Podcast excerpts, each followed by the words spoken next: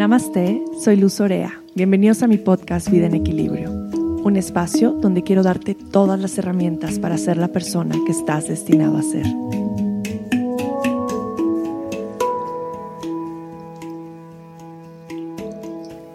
Bienvenidos de vuelta. Estoy muy feliz de tener la oportunidad de volver a compartir con ustedes un podcast más. Y en este episodio les quiero hablar acerca de la ayurveda Sé que muchos estaban esperando este momento en el que hablara de la medicina ayurvédica. Pues aquí está, es uno de los temas que más me apasiona y es un enfoque de mi trabajo diario en mi vida, en mi familia, en lo que comparto, en mis clases de yoga, en mis consultas. Eh, es un tema que me apasiona muchísimo hablar y vamos a empezar por conceptos muy básicos de la ayurveda. Y el ayurveda es una medicina ancestral, también se le conoce como la ciencia de la vida. Es una medicina que viene de la India, que tiene más de 5.000 años de existir y es una medicina preventiva. ¿A qué se refiere este concepto de medicina preventiva? Que tal vez lo escuchas y dices, ¿qué es eso? Porque culturalmente la prevención no es una parte de nuestro estilo de vida o lo que nos han enseñado. Estamos llenos de hospitales, de pediatría, de oncología, de nutrición, pero todos van enfocados en tratar síntomas, tratar padecimientos, pero no enfocados para nada en la prevención.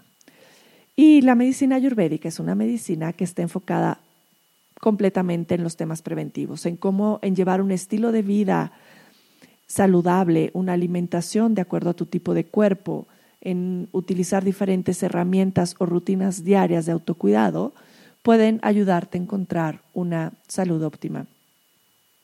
Por eso es tan fascinante el tema de la ayurveda, porque es una medicina que integra todas las áreas de tu vida.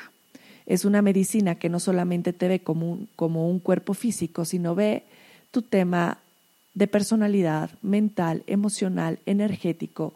Y de aquí crea toda una red de herramientas que pueden ayudarte a vivir tu, día a día en plenitud y en equilibrio. Entonces, el Ayurveda nació en la India y no ha tenido interrupción, más que cuando llegaron los ingleses a colonizar India, le empezaron a prohibir. Entonces la gente empezó a practicar el ayurveda a escondidas. Y pues esto de alguna forma eh, hizo que el tema expansivo de la Ayurveda pues tardara más tiempo en expandirse a otros lados, por ejemplo, aquí al occidente. Eh, el Ayurveda, imagínense, cuando, cuando empezó, cada familia tenía un doctor ayurvédico. Esta familia se mantenía sana porque el doctor ayurvédico les daba todas las recomendaciones necesarias para que estuvieran bien. Si alguno de la familia se enfermaba, era porque el doctor no había cuidado bien de su salud, entonces se le dejaba de pagar. ¿Qué diferencia a nuestro tema actual en cuestión de salud? Para hablar, por hablar de México. Aquí en México, tú vas con algún doctor alópata y en la mayoría de los casos, digo en la mayoría porque cada vez hay más y más doctores que van enfocándose en temas preventivos y más profundos, cuando tú llegas con algún síntoma se te manda una medicina para tapar ese síntoma. Pero me encantaría escuchar si ustedes han llegado con algún doctor alópata y les ha preguntado de 10 años para acá cómo ha sido su historial de salud, cómo son sus relaciones familiares, qué sueñan, cómo duermen, de qué lado duermen, cómo son sus evacuaciones diarias, si ha habido algo de impacto en los últimos años de su vida que pudo haber detonado este desequilibrio actual. ¿Qué ejercicio hacen? Si practican meditación, si han hecho yoga. ¿Qué están comiendo? ¿Cuáles fueron las últimas tres comidas que hicieron? ¿Cómo está su menstruación? Si es regular o irregular, cuántos embarazos han tenido, cuántos hijos tienen, cómo fueron sus partos. es muy difícil que llegues a una consulta y te pregunten todo eso. Y el ayurveda lo que hace es bucear profundo. Busca la causa raíz de cualquier desequilibrio. No solo tapa el síntoma, sino ve de dónde viene ese desequilibrio y cómo utilizando todas estas herramientas podemos traer el equilibrio de nuevo presente. Las herramientas que utiliza la medicina ayurvédica son, primero, el estilo de vida. ¿Cómo está tu, tu, estilo de vida? Que es algo que platicaba en la introducción del primer podcast. ¿A qué hora te duermes? ¿A qué hora despiertas? ¿A qué hora comes? Eh, tus cosas, rutinas diarias que estás haciendo. Primero va el estilo de vida, enfocarse un buen rato en el estilo de vida para poder equilibrar de alguna manera los desequilibrios. De ahí vamos integrando rutinas. Pranayama, meditación, práctica de yoga, y después vamos introduciendo la alimentación. De acuerdo a tu tipo de constitución, es qué tipo de alimentación es buena para ti. Y por supuesto que vamos viendo los ritmos naturales de la vida y la naturaleza, en qué temporada del año estamos y de ahí qué recomendaciones específicas damos. También se incluyen todas las rutinas diarias de autocuidado, el cepillado del cuerpo, el automasaje, la limpieza de lengua, el oil pulling o el aceite en la boca para limpiar, eh, ya la neti, la limpieza de nariz y algunas otras rutinas más. De aquí, si siguen los desequilibrios, se introducen las hierbas, hierbas ayurvédicas que ayudan, o son tónicos que ayudan a estabilizar determinados desequilibrios o estabilizar desequilibrios en los doshas. Y es que la ayurveda se basa en que hay tres tipos de constituciones distintas. Y después haré un podcast enfocado completamente en estos tres doshas, que va a ser súper, súper interesante. Pero estos tres doshas son Vata, Pita y Kapha. Cada uno de estos tres doshas está regido por ciertos elementos. Vata es aire y espacio, Pita es fuego y agua y Kapha es tierra y agua. Estos tres doshas son cómo nosotros empezamos a identificar los tipos de cuerpo, constituciones, personalidades y emociones. Y de aquí podemos determinar qué tipo de constitución tienes, con la que naciste y en dónde está tu desequilibrio actual. Al ubicar estos dos constituciones o tu constitución natural en equilibrio y tu desequilibrio, podemos integrar todas estas herramientas para volver a encontrar el equilibrio en tu vida.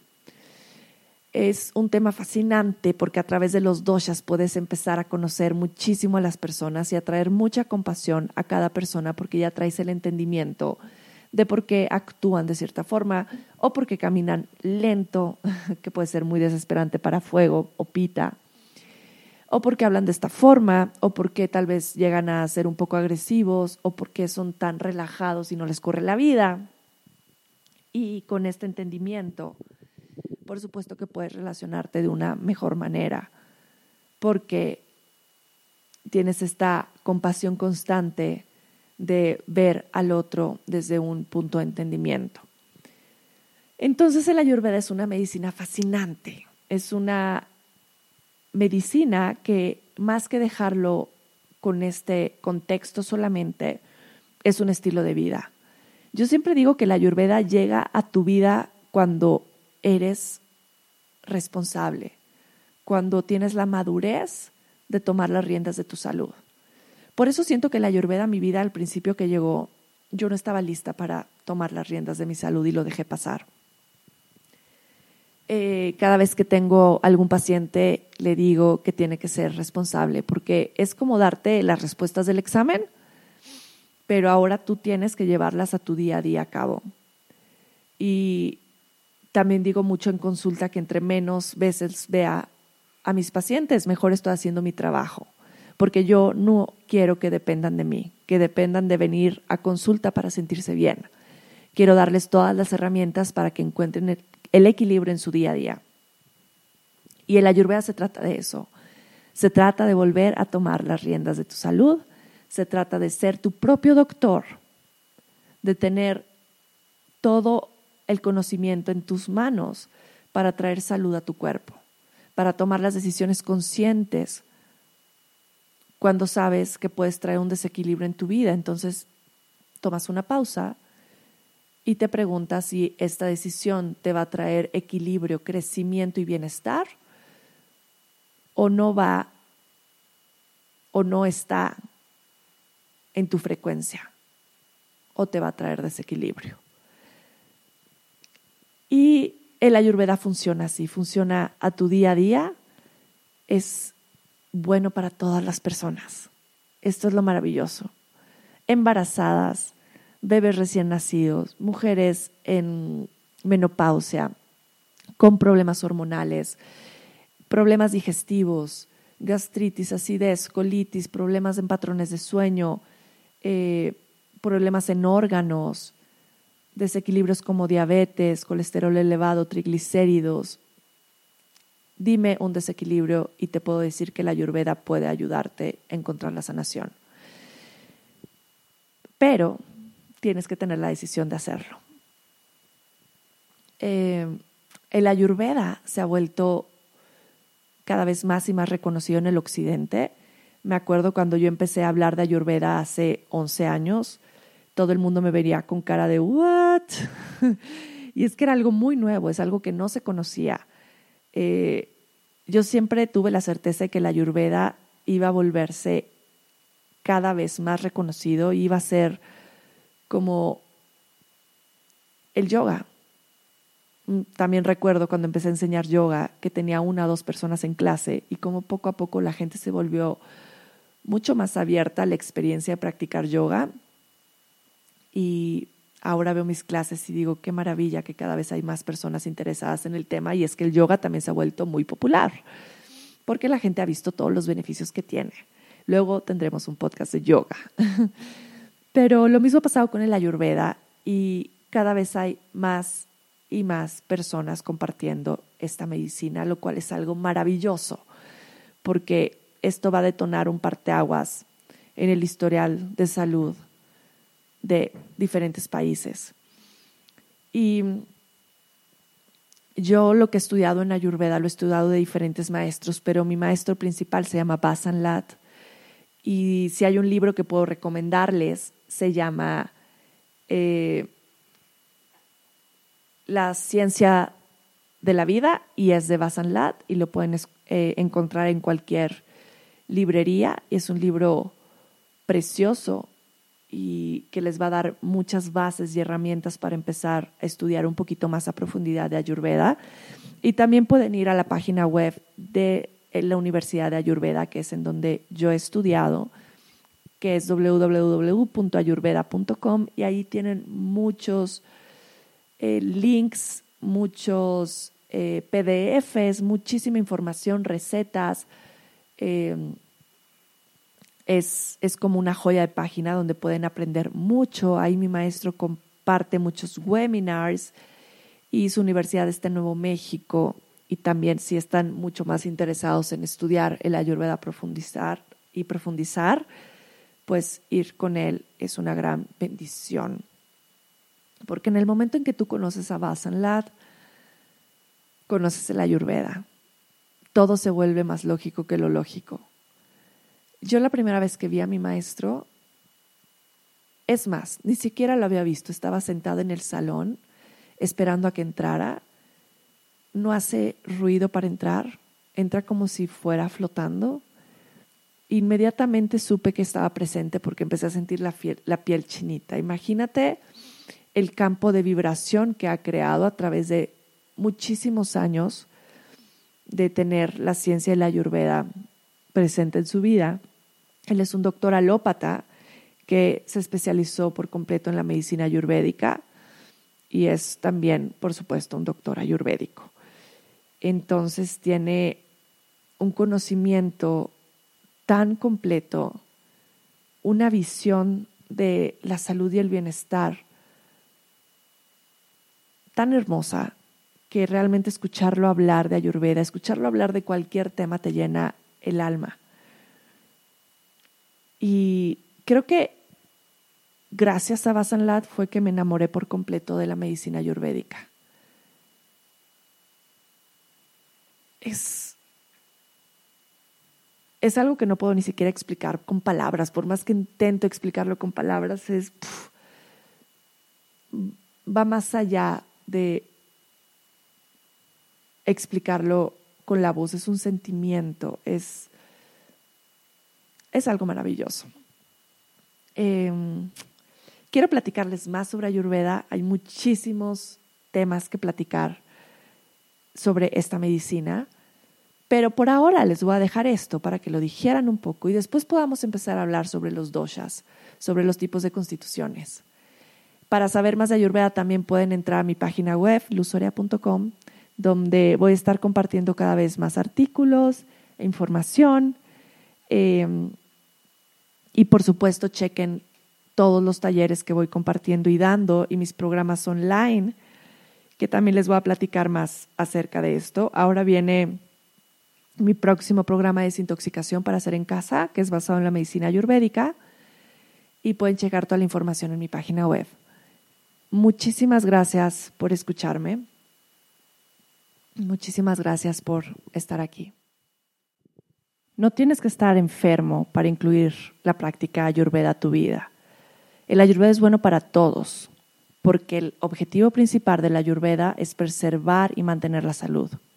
Aquellos que están sanos se van a beneficiar de la ayurveda volviéndose más fuertes y teniendo más energía. Y los que están enfermos van a poder traer su salud de vuelta de una forma natural y amorosa. Y me gustaría cerrar con este texto de mi maestro Basanlat,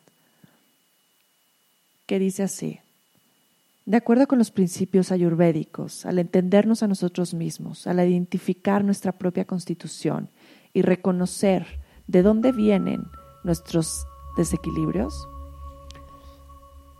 uno puede no solamente seguir la guía propia para limpiarse, purificarse y prevenir cualquier enfermedad, pero también elevar a uno mismo en una conciencia previamente desconocida. Sadhana.